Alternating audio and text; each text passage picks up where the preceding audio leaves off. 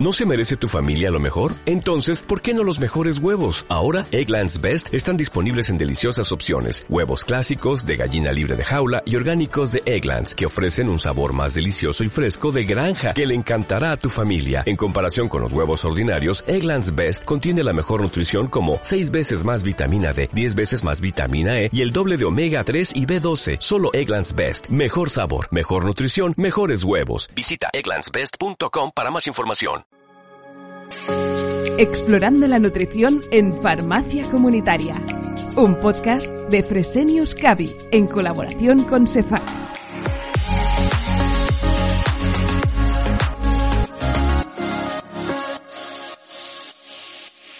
Bienvenidos a Explorando la Nutrición en Farmacia Comunitaria, un podcast de Fresenius Cavi en colaboración con Cefac. El podcast de hoy trata sobre la desnutrición en un perfil de paciente, donde esta es muy frecuente y puede jugar un papel muy importante. Nos referimos al paciente oncológico. Para ello contamos con Carmen Baldonedo, farmacéutica comunitaria en Asturias, docente del máster en asesoramiento nutricional en farmacia comunitaria y miembro del grupo de trabajo de nutrición y digestivo de Cefac. Bienvenida, Carmen. Hola, buenos días, Eduardo. Gracias por acompañarnos. ¿eh? Sería un placer. Hoy tendremos ocasión de, descubrir, sin duda, un tema como es el de la desnutrición en un perfil eh, como es el del paciente oncológico. Pero lo que nos gustaría saber primero es si es muy frecuente este tipo de, desnutrición en este tipo de paciente. Bueno, pues eh, la desnutrición es una característica común en los pacientes con cáncer y es consecuencia tanto de la presencia del tumor como de los tratamientos médicos y quirúrgicos antineoplásicos.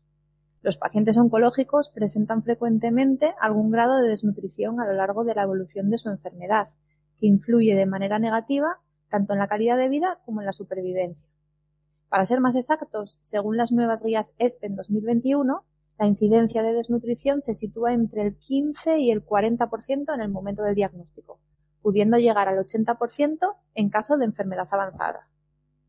Además, hay que tener en cuenta que entre un 10 y un 20% de los pacientes oncológicos mueren debido a las consecuencias de la desnutrición en lugar de por el tumor en sí.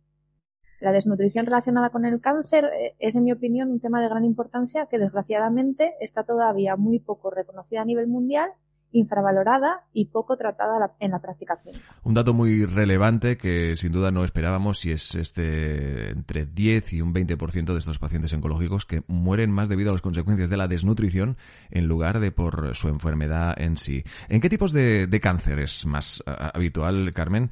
¿O es en todos los tipos de cáncer que pueda suceder un tipo de situación como la que planteamos hoy?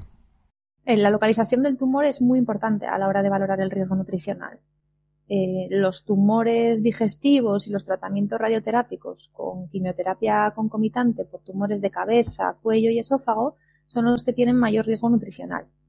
En el caso de los tumores del sistema nervioso central, renales, ováricos, de órganos genitales y del tracto urinario, así como el tratamiento radioquimioterápico concomitante por cánceres de pulmón, digamos que existe un riesgo medio de desnutrición. Y finalmente, podríamos afirmar que hay un riesgo más bajo de desnutrición en pacientes con tumores de mama, sarcomas óseos y musculares, tumores de próstata y tumores cutáneos. ¿Y por qué se da eh, la desnutrición en, los pacientes oncológicos? La desnutrición en el paciente oncológico se da principalmente por la disminución de la ingesta de alimentos y la otra, los cambios metabólicos que produce el tumor. Por un lado, un paciente con cáncer habitualmente disminuye la ingesta de alimentos esto puede ser debido al estrés psicológico, al dolor que esté padeciendo, a la anorexia, a trastornos del gusto, a dificultades con las que se encuentra a la hora de comer, es decir, problemas para la deglución, mucositis, serostomía, fatiga o por síntomas gastrointestinales como náuseas y vómitos, distensión abdominal, estreñimiento, diarrea, que probablemente darán lugar a una malabsorción intestinal y con ello a la pérdida de nutrientes. Todo ello va a depender del tipo de tumor que padezca, de los hábitos del paciente, es decir, si ya existe un deterioro físico, si hay problemas psicológicos previos, si se alimenta mal, pero también del tipo de tratamiento instaurado, es decir, si es eh, radioterapia, quimioterapia, inmunoterapia o a los efectos secundarios asociados a la cirugía. Por otro lado, el tumor va a producir unos cambios metabólicos en los pacientes. Se produce una cantidad normal de citoquinas, de neuropéptidos y de hormonas, entre otros, que van a aumentar el gasto energético en reposo. Estos cambios se producen a varios niveles. En los carbohidratos, donde se aumenta la producción y el recambio de glucosa, la resistencia a insulina y la actividad del ciclo de Cori. A nivel de las grasas, donde aumenta la lipólisis, aumenta la oxidación de lípidos, produciéndose hiperlipidemia y un desequilibrio lipogénesis-lipólisis. En el caso de las proteínas, los cambios producen un aumento en el recambio hígado-músculo de estas, favoreciendo la pérdida de proteína muscular y apareciendo un balance negativo de nitrógeno. Entiendo. ¿Y eh, qué consideras fundamental y, o dicho de otra forma, qué destacarías de todo este proceso? En mi opinión, es muy importante la implicación del equipo sanitario en la valoración nutricional del paciente. Creo que es un factor muy necesario y que pocas veces se lleva a cabo. De esa manera se podría evitar sobre todo el retardo en la iniciación de los tratamientos nutricionales, tanto enterales como parenterales adaptadas a cada paciente. Para ello considero imprescindible que las autoridades sanitarias faciliten herramientas a los profesionales para que se pueda realizar una adecuada planificación del servicio, evitando déficits de personal en unidades de nutrición y fomentando grupos de trabajo multidisciplinares que incluyan nutricionistas para así atender a los pacientes oncológicos en la red pública y poder garantizar la adecuada asistencia nutricional de, estos pacientes. ¿Y cómo afecta el estado nutricional en, dichos pacientes y qué implicaciones tiene el hecho de estar desnutrido? El estado nutricional en el paciente oncológico es muy importante. Sabemos que un paciente desnutrido va a tener una peor calidad de vida y además esta situación va a favorecer una menor respuesta al tratamiento y un peor pronóstico. Como había comentado al principio, entre un 10 y un 20% de los pacientes oncológicos mueren debido a las consecuencias de la desnutrición en lugar de por el tumor en sí. ¿Qué es la caquexia que, tanto se oye hablar en el entorno oncológico? La caquexia por cáncer es un estado de extrema desnutrición. Se trata del síndrome que aparece en algunos pacientes durante la evolución de la enfermedad y que cursa con una pérdida progresiva de las reservas de energía, es decir, del tejido adiposo y también de las proteínas.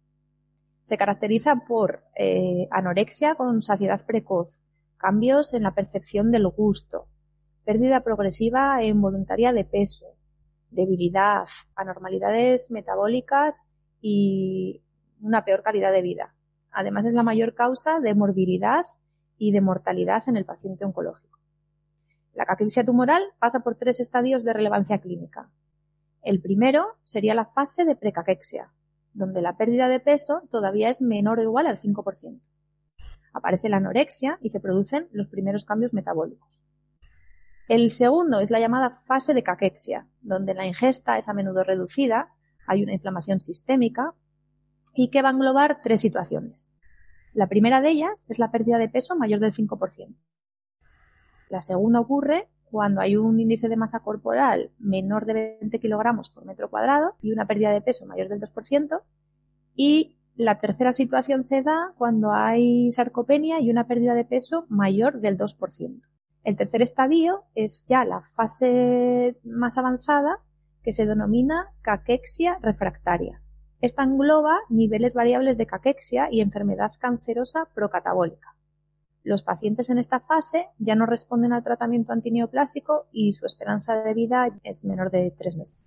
Hasta ahora hemos descubierto qué motivos existen para que se padezca esta desnutrición y sobre todo cómo afecta según el tipo de, cáncer. Hablemos ahora de todo lo contrario. ¿Qué pautas se tendrían que seguir en cuanto a la nutrición en los pacientes oncológicos, Carmen? Bueno, pues se recomienda realizar eh, una valoración nutricional en todos los pacientes con cáncer al diagnóstico y también durante el tratamiento para así poder detectar aquellos pacientes malnutridos o en riesgo nutricional y llevar a cabo eh, una intervención precoz, dado que el diagnóstico tardío puede dificultar la recuperación y también la ganancia de peso. El primer paso para detectar la desnutrición es mediante el uso rutinario de herramientas de cribado nutricional, que estén, por supuesto, siempre ligadas a protocolos de actuación posterior. Se recomienda evaluar regularmente la ingesta dietética, el cambio de peso y el índice de masa corporal desde el diagnóstico para detectar cualquier posible déficit nutricional lo antes posible y así repetir la evaluación en función de la estabilidad de la situación clínica del paciente. Para calcular los requerimientos energéticos de los pacientes oncológicos, en principio, y si no se realizan medidas individualizadas, es decir, si no se realiza una calorimetría indirecta, se deben considerar semejantes a los de las personas sanas. Esto sería entre 25 y 30 kilocalorías por kilo al día. En cuanto a los requerimientos proteicos, deberían ser de entre 1, que sería el mínimo, y 1,2, 1,5 gramos por kilo al día. Aunque esto podría aumentarse a 2 gramos por kilo al día en el caso de existir catabolismo proteico. La relación de lípidos y datos de carbono ideal vendrá determinada por los antecedentes patológicos o la situación clínica de cada paciente. Conviene que esta relación se desplace a favor de los lípidos siempre que exista resistencia a la insulina, oxidación aumentada de la glucosa y pérdida de peso. Se recomienda una intervención nutricional para aumentar la ingesta oral en pacientes oncológicos que incluya asesoramiento dietético, el tratamiento de síntomas y trastornos que perjudican la ingesta alimentaria y también el uso de suplementos nutricionales. Cuando la nutrición oral, es decir, el conjunto del asesoramiento dietético y los suplementos nutricionales no son suficientes, se recomienda la nutrición enteral. Y cuando la nutrición enteral es insuficiente o no es viable, se recomienda la nutrición parenteral. Y también se recomiendan ejercicios individualizados de resistencia, además del ejercicio aeróbico para mantener la fuerza y la masa muscular de los pacientes con cáncer. ¿Y nos podrías dar alguna información sobre los eh, suplementos nutricionales en estos casos? Los suplementos que se suelen recomendar a pacientes oncológicos son generalmente hiperproteicos y con alta densidad calórica. Es muy importante que tengamos en cuenta a la hora de recomendar o de dispensar un suplemento que al ser un aporte extra deben ser administrados fuera de las comidas. En el caso de pacientes que van a ser sometidos a cirugías oncológicas, se recomienda el uso de fórmulas inmunomoduladoras desde aproximadamente una semana antes de la intervención y sobre todo debemos tener muy presente que en lo que a la suplementación se refiere, los objetivos son aumentar la ingesta total de nutrientes, mantener o recuperar el estado nutricional del paciente, mantener o recuperar la capacidad funcional y los dos más importantes, mantener o mejorar la calidad de vida y reducir la morbimortalidad de estos pacientes. Por lo que ves en la farmacia comunitaria, ¿todos los pacientes oncológicos conocen la importancia de estar bien nutridos y seguir estas eh, recomendaciones nutricionales que comentamos? ¿Les, has, ¿Les han prescrito suplementación extra, etcétera? Bueno, pues como comentaba al comienzo, todavía hay un largo camino que recorrer en lo que respecta a la desnutrición del paciente oncológico. Es algo que está poco reconocido a nivel mundial, eh, infravalorado y poco tratado en la práctica clínica, a pesar de la evidencia que ya podemos encontrar al respecto. Aún así, eh, cada vez vemos más pacientes conscientes de la importancia de estar bien nutridos y profesionales sanitarios más implicados en la indicación de suplementos nutricionales para aquellos pacientes que lo precisan.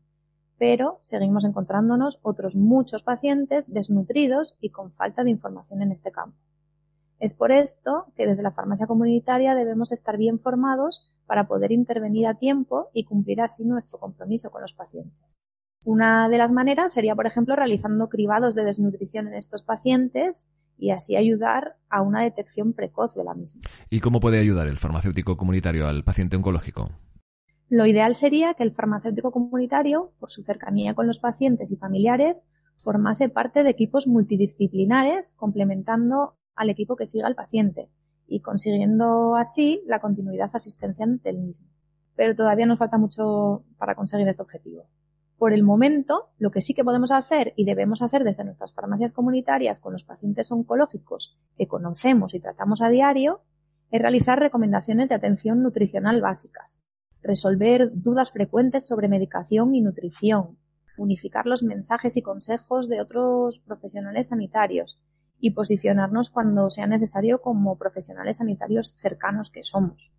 La cercanía del farmacéutico comunitario al paciente y a la familia le permite dar apoyo constante al paciente oncológico y ayudar a entender de forma clara los aspectos nutricionales. De esta forma ayudaremos a mejorar la calidad de vida de estos pacientes, que al final es lo principal. Como he comentado anteriormente, una forma sería llevando a cabo cribados de desnutrición, pero también podemos y debemos observar y realizar seguimientos de la evolución de los pacientes y valoraciones nutricionales para, en caso de tener buen estado nutricional, continuar con el seguimiento habitual y en caso de la mínima sospecha de desnutrición moderada o grave, derivar lo antes posible al médico. Y si el farmacéutico lo considera urgente, incluso podría, podríamos indicar un suplemento nutricional. También es muy importante el consejo farmacéutico tanto para prevenir como para tratar posibles síntomas y trastornos que esté padeciendo el paciente a causa de los tratamientos o de la enfermedad, realizándolo siempre bajo protocolos de atención farmacéutica a pacientes con cáncer. Existen herramientas sencillas también para realizar cribados de disfagia, algunos de ellos basados únicamente en la observación de signos y síntomas, como babeo, fiebre sin causa aparente, tos, carraspeo, atragantamiento o presencia de residuos de comida en la lengua o boca. Todo esto, bien explicado al, al familiar cercano, puede favorecer la detección precoz de problemas que favorecen la desnutrición.